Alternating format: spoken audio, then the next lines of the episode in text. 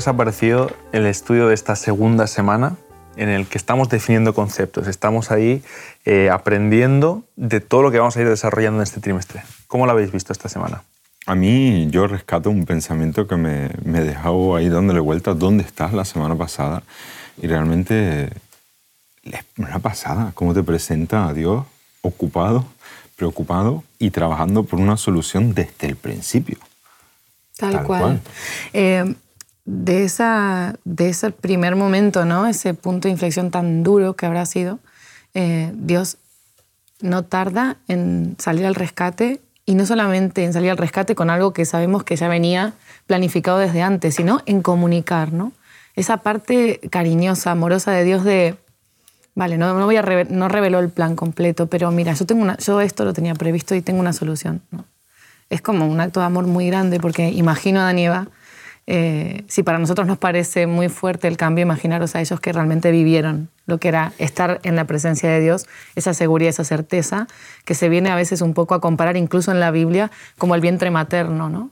Esa, situación de, comodidad, de, estabilidad, de seguridad total eh, a salir de, ese jardín, ¿no? Si os, si os parece, nos vamos a detener un segundo en esto porque el pacto del que estamos hablando ya se ve presente aquí, en esa, esa pregunta que lanzamos eh, la semana pasada de ¿dónde estás? Eh, pues Adán y Eva, ¿no? La mujer que me diste. Eh, y Dios, la respuesta que le da es, en esa respuesta se ve el pacto y se ve el plan de salvación. Y esto es precioso, ¿no? y, si os parece, me gustaría que nos detuviéramos y lo leyéramos, mm. ¿vale? En Génesis 3, 14. Empezás del 14. Empezó desde el 14 y es, y es Dios dirigiéndose a la serpiente que dice, por cuanto esto hiciste, maldita serás entre todas las bestias y entre todos los animales del campo. Sobre tu pecho andarás y polvo comerás todos los días de tu vida. Y aquí esto es clave.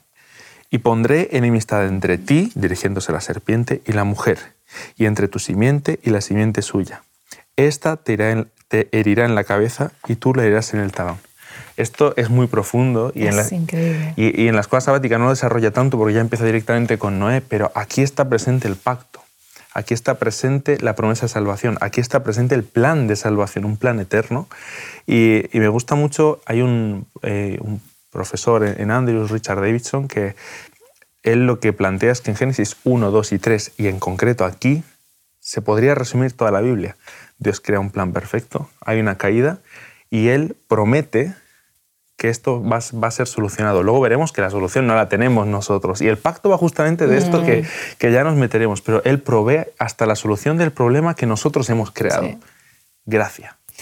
Eh, a, mí me da sensación, por parafrasear un poco la situación, en que dice algo así como, antes el que estaba en ventaja era, era Dios respecto al hombre y la desventaja la tenía Satanás, tenía solo un árbol, ¿no? Bueno, ahora se da vuelta la situación. ¿no? O sea, realmente ahora el que tiene la ventaja es el enemigo sobre nuestro pensamiento. Y me da la sensación un poco como que Dios le dice algo así como, vale, es verdad, vale, estoy en desventaja, pero espera. Ellos eh, son creados con el derecho a elegir y eso no lo vas a quitar. Entonces voy a poner algo en su corazón para que cada vez que ellos eh, hagan algo que sea autodestructivo, que sea fruto de esa ruptura, les siga indicando, mira, hay otra forma. Una voz que siempre los vuelva a llamar a mi plan, ¿no? Me parece hermoso porque dentro de toda esa situación tan catastrófica, Dios dice, oye, vamos a poner las cosas en su sitio, ¿no? Me encanta. Y es lo que nos dice la Biblia, ¿no? Que la esperanza es la firme ancla del alma.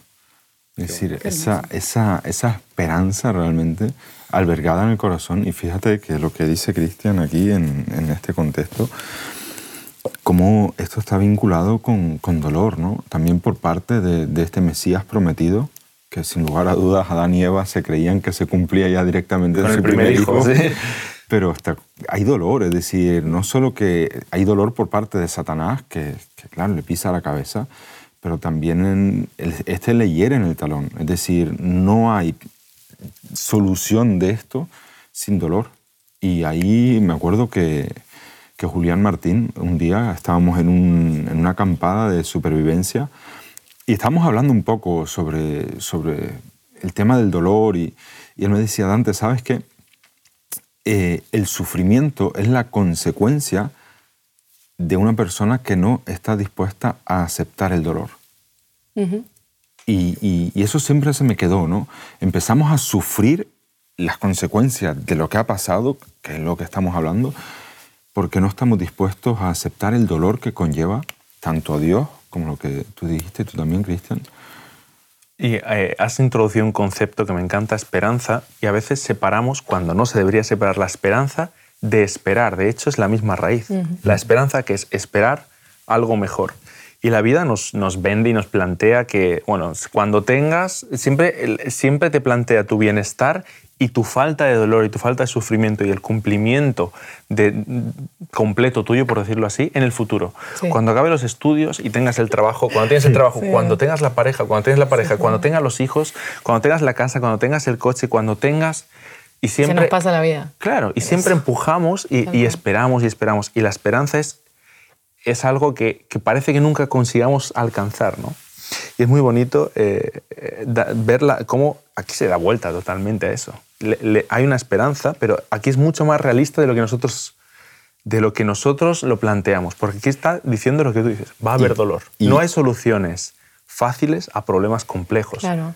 Es como que a mí me da la sensación de que eh, una forma un poco gráfica de verlo puede ser como que ahora en ese desierto que iba a ser su alma, había un árbol del bien otra vez, ¿no? O sea, tenemos siempre esa oportunidad, tenemos siempre esa opción, tenemos siempre esa esperanza.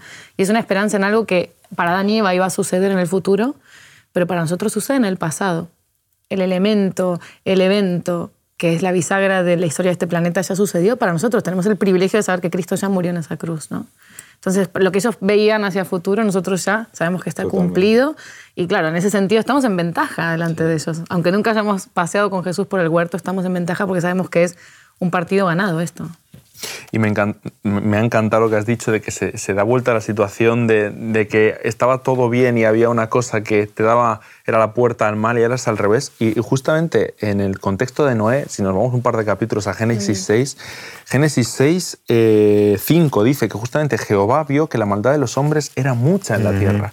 Los hombres se han multiplicado y también se ha multiplicado el mal. Mm. Ahora es, exactamente lo que tú dices. Hay un montón de, vamos a decirle, árboles, entre comillas, de mm. árboles malos y parece que hay uno bueno. Mm. O uno que te pueda dar fruto bueno, ¿no? Que esto es, eh, ya hablaremos, ¿no? Eh, cuando nos toque hablar de Noé, pero esto es, eh, tiene, es mucho más profundo de lo que parece. No, está muy bien porque la situación que ellos vivieron, a partir de ahí yo pienso que además de estar cargada de culpa, porque el enemigo es una cosa que utiliza un montón, la culpa, ¿no? además de estar cargada de culpa, eh, realmente los sentimientos que afloraron solamente por cortar esa relación empezaron a ser negativos, ¿no? Y él les da esa idea en poner enemistad entre, nosotros y la serpiente, como diciendo, a pesar de que todos esos sentimientos negativos te, te, te abrumen, te cojan, eh, sigue habiendo enemistad sigue habiendo una enemistad. No estás totalmente a su servicio, no estás totalmente bajo su dominio. Acuérdate que sigue habiendo una enemistad que yo puse en ti, ¿no? Y me parece como... De hecho, es una cosa a la que yo me he aferrado muchas veces en mi vida, este versículo, ¿no? Cuando uno como cristiano a veces coge una idea de frustración sobre una cosa que querés cambiar o que no te apetece, no te gusta de vos mismo, decir, Señor, si pusiste enemistad, ven y haz eso patente ¿no? en mi vida. Y fíjate que antes del capítulo 6 hay una, una pequeña frase clave que siempre me ha llamado la atención. En el 4.26, al final, justamente al final, fíjate lo que pone ahí, aquí lo dice en, en, mi versión, dice que desde ese entonces comenzaron a invocar el nombre del Señor, con lo que tú estás diciendo, ¿no? Es como que siempre hubo ese grupo de gente que, wow, ¿qué está pasando? ¿Qué nos está pasando? Quiero comer de ese árbol. Y, en este contexto, que, los tres estamos en, una relación estable, em, y, conocemos a muchas personas, y yo creo que todos alguna vez nos habremos hecho la pregunta, ¿qué nos está pasando? Nosotros no queremos esto, pero, pero es como que nos arrastra, ¿no? ¿Hay alguna manera? el bien que, quiero hacer no hago, y hago el mal que no quiero, ¿y quién me librará de esto? Totalmente, es decir, es innegable. Yo muchas veces cuando hablo con las personas, yo que, que claro, no, que no, hablas tengo, casi con las personas. sí, no suele hablar muy Bueno, yo llevo, decir, lo decía en el tema de, yo llevo nada, 11 años en la iglesia, que tampoco es tanto, son 11 años, pero sí, Y claro, todavía tengo contacto con, con mis amigos de fuera y, y, les digo, oye, es que muchas veces se, se rechaza el, el, poder hablar de Dios desde, desde un, un, diálogo objetivo. Es como que hay mucho, mucha puerta cerrada. Porque claro, hay gente que no ve en Génesis como, ah, es que Dios no se demuestra a sí mismo en Génesis. digo, oye, es que esto está escrito para creyentes. Uh Y digo, es que el problema está en que cuando hablamos de Dios hay mucho escepticismo. Pero si hablamos sobre la existencia del mal, nadie te lo va a negar. Y nos enfocamos justamente en eso, en lo negativo. Uh -huh. Lo negativo sí existe, pero lo bueno no.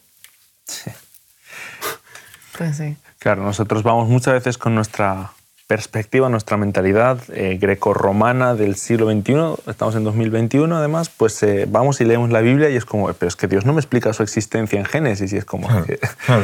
eh, le estás pidiendo peras al olmo, ¿no? Sí, sí, sí, sí. Y en la medida en la que cualquiera de esas cosas se puede aplicar en tu vida después Claro. de tantos años, te, te indica que Mira. tiene una trascendencia muy importante y te indica que hay algo vivo atrás claro. de estas palabras, ¿no? Y, y en ese contexto conecta con lo que dice Cristian de Génesis 6, ¿no? Y que la maldad se multiplica. La gente se centra en lo malo, lo malo, lo malo, mira qué tal, qué cual, qué tal. Claro. Eh, me encanta en el camino a Cristo, justamente hay, un- hay una frase que, que- que se me ha quedado grabada, no, no me la sé palabra con palabra, pero dice que eh, cualquier persona, por, por poco preparada que esté, incluso un niño puede descubrir las verdades y las perlas eternas que hay en este libro. Pero otras personas se acercan con su vehemencia ¿no? y con su sabiduría a este libro y, y lo encuentran como un libro cualquiera, como un libro más. No, Eh, la idea de que Je- Jesús, de que seamos como niños, Sí. es importantísima. Ya lo hablaremos más adelante, pero realmente es Sí. muy importante. Primero porque nos sitúa en el papel de hijos, que es súper hermoso y, y humilde, es un papel humilde, ¿no? En el cual yo voy a recibir algo de mi padre. Pero es que tiene mucha profundidad porque constantemente la Biblia nos llama a tener esa... Es, es incomprensible para nuestra mente la, la enormidad del amor de Dios, pero Él lo hace sencillo para que lo podamos entender nosotros y realmente un niño pequeño. Es increíble. Me encanta que has hablado de que nosotros somos hijos de Dios eh, y es otra forma de ver el pacto. El pacto, hablamos y lo mencionamos la semana pasada, eh, que el pacto puede ser como, como una relación matrimonial y es una buena forma de ver un pacto, la relación que hay entre un esposo y una esposa, pero también el pacto es como una relación con un padre e hijo. No, como hijos todos hemos tenido momentos de rebeldía y a veces mm, tus padres parecen "No, es que me prohíben hacer y, y- y esto y no lo aguanto y por qué ¿Cuándo?". y tus padres te quieren el bien Claro. tus es decir pocas personas me atrevo a decir que nadie nadie quiere más el bien para ti que tus padres y nosotros lo rechazamos y nosotros es como no, no, no tenemos nuestra rebeldía y en el pacto se da justamente eso Dios quiere tu bien él quiere hacer un pacto y decir oye he creado para ti lo bueno yo lo que quiero para ti es lo bueno. Todo lo que te digo es bueno, bueno en gran manera, volviendo al, al relato de Génesis. Y, y lo que tú dices, Cristian, es curioso. ¿no? Y, y cogemos lo malo, ¿eh? perdón, ya está. No, no, no, porque lo que, lo, lo que ah, dijiste varias veces ahora, el tema del pacto, y, y es que con Noé, en el contexto de Noé, es la primera vez que aparece el tema del pacto. la palabra. Y, y ahí es donde yo, me, escuchándote así, bueno, a los dos así un poco me venía a la mente, ¿no? Dios nos llama a un pacto del vamos a ponernos manos a la obra. En, en el contexto de Moisés, ¿no? Oye, ¿te has dado cuenta del problema? Muchas veces yo en, en mis oraciones, ¿no? De, de ver pues cosas en la iglesia en, la- en las que me he sentido yo mismo. Hace poco estuve grabando un vídeo para la conferencia general em, donde se habla sobre un poco la discriminación que uno puede llegar a vivir en la iglesia. Y es triste, ¿no? Porque claro, uno viene de fuera, no es como el resto. Y es como que a veces nos acostumbramos tanto a hacer de una manera que todo lo que sea de fuera es como extraño. Me ha pasado. Y realmente en este contexto es como vamos a ponernos manos a la obra y yo en mis oraciones digo, pero Señor, madre mía, oye Dante, vamos a ponernos manos a la obra. Moisés, eh, eh, Noé, perdón, Noé. Noé, eh, ponte manos a la obra. No hay tiempo para estar aquí, la maldad y tal, ponte a construir un arca. Y de hecho, cuando te pones a trabajar es el testimonio más grande que das. Sí, sí, sí, sí, sí, sí. Porque no lo mandó a Claro. decirle a la gente que iba a venir un diluvio. O sea, el- su- la obra de sus manos Totalmente. era el testimonio en sí. ¿Cuál, es, ¿Cuál es el nuestro? a veces Pongámonos pensamos, a, a ¿no? trabajar. ¿En qué estamos trabajando? Sí, sí, sí, sí. ¿Qué estamos haciendo con nuestras manos para que eso sea testimonio para otro? Porque a veces vamos mucho siempre con la palabra, tratando de convencer y, y la fe es algo intransferible. greco, greco, greco-romana. Tal cual, Eh, tal Te voy a convencer con que con argumentos. Sí. Eh, pero los argumentos no transforman la vida de una persona. Las, las, experiencias transforman más que los argumentos, pero seguimos insistiendo argumentos. Y has dicho que Noé pues, fue llamado a hacer, pero es que Abraham también fue llamado a hacer. Y no solo Abraham, Moisés, y luego veremos que todas las personas que Dios llaman que muchos no están preparados. De hecho, eh, no, él no llama gente preparada, sino que llama gente que esté dispuesta a depender de él. Y, en la escuela sabática ya lo veremos, hablaremos mucho más de. Abraham, pero justamente eso, lo llama siendo una persona mayor y le dice, bueno, tener una nación y eso parece que no nos cuadre, parece que no sea factible. Y es que eh, y en la escuela sabática se presenta esto y me encanta. La, hay como tres elementos que se dan en el pacto mm. y en todos los pactos que hemos mencionado, tanto matrimonial como padre e se dan. Hay una promesa que se hace, pero hay un compromiso que es algo más que la promesa. La promesa es, bueno, eh, nos ponemos de acuerdo, Dante, nos vamos a dar la mano y, yo, yo te propongo esto y tú lo otro. Yo te prometo que lo haré, tú me prometes que lo harás. Hay unas condiciones, esas condiciones si se rompen. Claro, claro es todo un tema. Claro, hay un compromiso que no se puede romper. Hay un compromiso que, va más allá. Eh, nos comprometemos a qué. Vale, te prometo que conseguiremos esto. Vale, un compromiso. ¿Qué vamos a hacer para, para conseguir esto? Y luego eh, hay un medio ¿no? a través del cual hacerlo y en el contexto bíblico ese medio es Cristo. Porque nos estamos adelantando, pero el pacto constantemente es nosotros tratando, tratando de cumplir nuestra parte del pacto, pero no lo conseguimos. Una y otra vez, no lo conseguimos y, Dios provee incluso a aquel que va a conseguir hacer nuestra parte del pacto. Claro, la materialización de la, de, la, enemistad es Jesús. Sí. La materialización de cada una de las, de las formas en las que se expresa ese pacto, porque a veces pensaba, el pacto con Noé, el pacto con Abraham, es lo mismo. Está es el mismo pacto. explicado de una forma u otra según la necesidad, la persona, la circunstancia. De hecho, hay una película que a mí me parece muy interesante, que es la película de la cabaña, no sé si la habéis visto. No. Bueno, en esa película Dios se presenta, tiene un encuentro directo, pasa un fin de semana con la deidad. es muy interesante, es muy interesante. No quiere decir que sea teológicamente correcta en todo, pero la idea me pareció muy, muy interesante. Y Dios se le presenta en forma diferente según la necesidad que tenía esa misma persona a medida que iba conociéndolo cada vez más. Y fíjate que hay una Entonces, frase ¿cómo puede ser tan didáctico Dios de decir, al principio a este personaje se le aparece como una mujer, porque él tenía un conflicto muy grande con su padre y no lo iba a poder recibir si él se le aparecía como un hombre. Y dices tú, tú lo ves así y al principio dices, qué chocante, Dios es una mujer. Y después te vas a la Biblia y además de que Dios muchas veces se presenta con figuras muy femeninas, que me parece hermoso y a veces poco sacado ¿no? a la luz, eh, ves que se presenta, presenta este pacto, esta, este, esta, este compromiso de relacionarse a cada uno según su necesidad. Lo expresa de una forma diferente, te, se te acerca de una forma distinta y lo, lo vuelvo a traer a, nosotros hoy. Cuando yo me acerco a alguien, me acerco desde mis conocimientos bíblicos, me acerco desde mis doctrinas o las cosas que yo entendí en la Biblia que están bien, o me acerco según la necesidad de la otra persona. Ahí es donde yo creo que es importante que seamos uno en propósito, ¿no? pero no que todos seamos uno en apariencia, lo, digo en el contexto de lo que decía antes, ¿no? El tema de mi imagen, que a veces, claro, me, acuerdo, la gente a veces me preguntaba, dice, oye Dante, ¿y esa barba? ¿Y ese pelo? Pero, pero ¿por qué eres tan rebelde? ¿no? Y, digo yo, digo, pero madre mía, pero ¿por qué lo asocian con rebeldía? En el contexto en el que estamos, en la situación del COVID, yo me acuerdo, había dos grupos, es decir, estábamos en las clases online y había dos opciones. El que se afeitaba y el que no. El que se afeitaba, no. Bueno, yo siempre he tenido barba, ¿no? Pero el que se rapaba y el que no. Yo me acuerdo que Cristian tomó la decisión de raparse. Y yo llamaba a mi peluquero. Fue viral, ¿eh? Fue viral. Sí, sí, sí, sí. La moda era raparse. Claro. Y, y yo ahí, en mi, contexto, pues yo decía, madre mía, mi peluquero cerrado. Y yo no, no, digo, oye, pues nada. Y ahí es donde caí. Digo, oye, pues, pues vamos allá, porque había dos grupos, los que se raparon y los que no. Y digo, bueno, pues yo voy a intentar hablar a los que no se raparon. Y ahí es donde a veces nosotros pensamos, es como tenemos una imagen, un cliché, esto es un cristiano.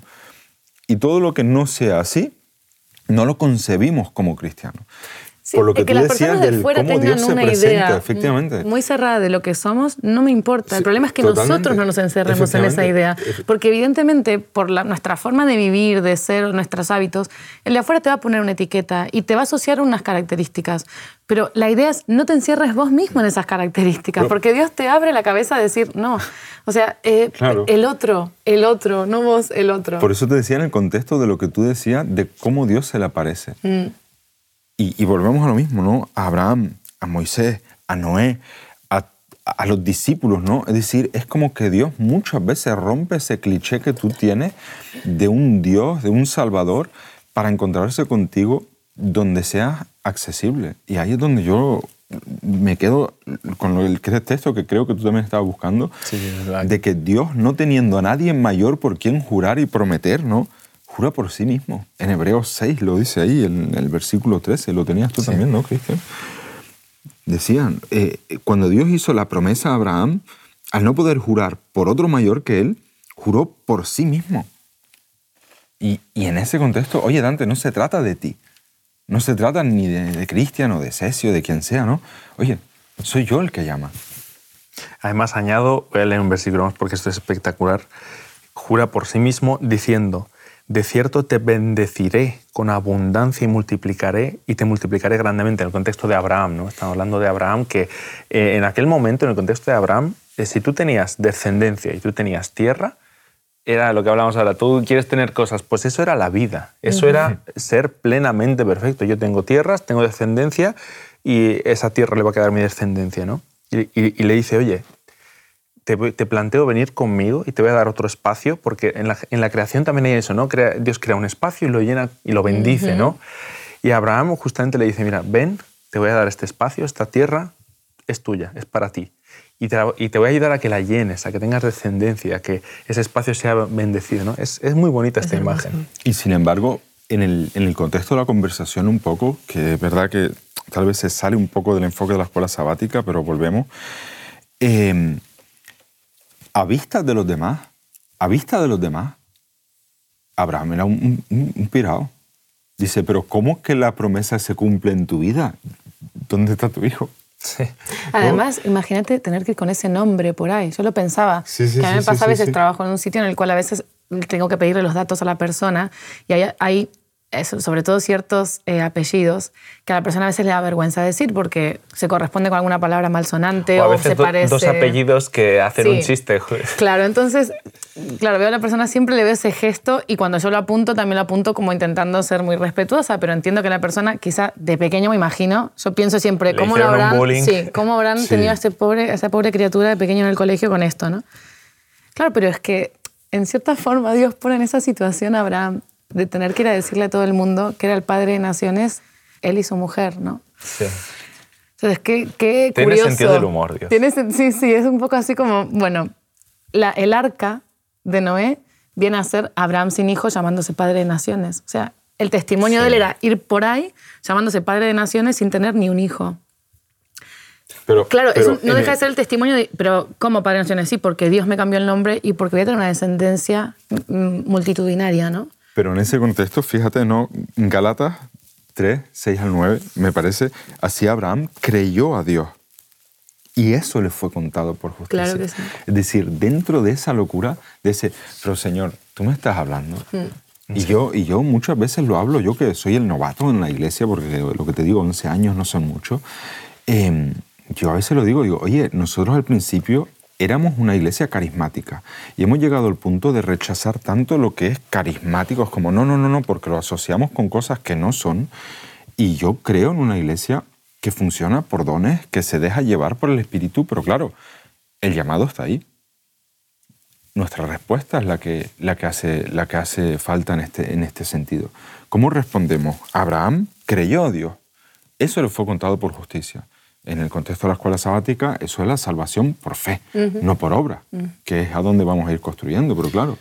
Claro, esto ya lo tocaremos, pero la salvación es por fe, es, es, es por gracia. Gracia siempre es darte más de lo que mereces. Y si, lo, y nos ponemos a hablar desde un plano lógico, ¿por qué Abraham merecería tener una descendencia abundante? ¿Por qué no era la persona? ¿Por qué es lo mismo? No es que fueran los mejores, no es que fuera la persona, porque la persona y el mejor solo hay uno y es Cristo, ¿no? Y el pacto en Gálatas 3 dice que el pacto eh, con Abraham fue ratificado para que viniera alguien a cumplir ese pacto, Cristo. Eh, es verdad que hay una promesa para el futuro. Pero ese, ese pacto del que estábamos hablando eh, con, con Abraham, con Noé, siempre tiene un componente y es que parece imposible de cumplir. y es imposible de cumplir. Lógicamente, Abraham con noventa y pico años, con Sara, que parecía que, que, era estéril y tú le prometes una gran nación. ¿Cómo se cumple ese pacto en, en las vidas de estas personas y en nuestra vida? Por fe. Dios nos da lo que no merecemos y nosotros tenemos que, creerlo y aceptarlo. Y eso nos va a llevar inevitablemente, o debería llevarnos inevitablemente, a depender de Él, a, obedecerle en el sentido de decir, no lo veo claro lo que me dices, pero lo acepto. Claro. No veo claro que, que tú me estés planteando algo que sea lógico en mi vida, pero lo acepto. Yo tengo alguna vez, a veces, eh, un estudio con algún pastor en el que hablábamos el tema de, de que parece que en nuestra sociedad, nosotros como cristianos a veces tengamos la mente nublada ante, digamos, como que no somos sensibles, no nos damos cuenta de la necesidad. Entonces Dios en estas situaciones que tú ves claramente, decís, claro, se lo da al que más necesitaba eso, se lo da al que sabe que por sí mismo no lo iba a poder hacer, se lo da al más débil, porque en nuestra debilidad se fortalece su poder. Cuando Dios da algo, un don, a veces hablamos de los dones, los talentos, tal y cual, ¿no? Y hace mucho tiempo yo entendí que el don es lo único que es, el único don que uno puede tener es una cosa que cada vez que salga a la luz, tú sepas que no es tuyo. Mira, esto creo que es, es buenísimo y, y, podemos acabar con eso. es una pregunta que, que, dejo para todos los que estudian la escuela sabática y que sería muy interesante que reflexionáramos. ¿Cuál es tu debilidad? ¿En qué cosas no, no estás siendo firme, no eres fuerte porque no puedes simplemente, porque lo has intentado y has fallado antes? ponlo en manos de Dios porque seguramente Dios, si tú lo pones a tu disposición, si tú mm. dependes de Él, si tú mm. te acercas a Él, si tú haces un pacto con Dios, Él cogerá esa debilidad y la convertirá en una fortaleza. Como iglesia y como miembros de la iglesia deberíamos buscar y ver cuál es nuestra debilidad. Pues esta debilidad la voy a poner en manos de Dios. Pues en la semana que viene estudiaremos y nos meteremos más a, a fondo con Noé porque esto se ve en Noé te invitamos a tener una experiencia más allá del sábado, convirtiendo tu unidad de acción en una iglesia hogar, en donde la Biblia, la oración intercesora, la fraternidad y la testificación sean vuestro estilo de vida. Así experimentaremos un poder renovador en la iglesia y en el cumplimiento de la misión.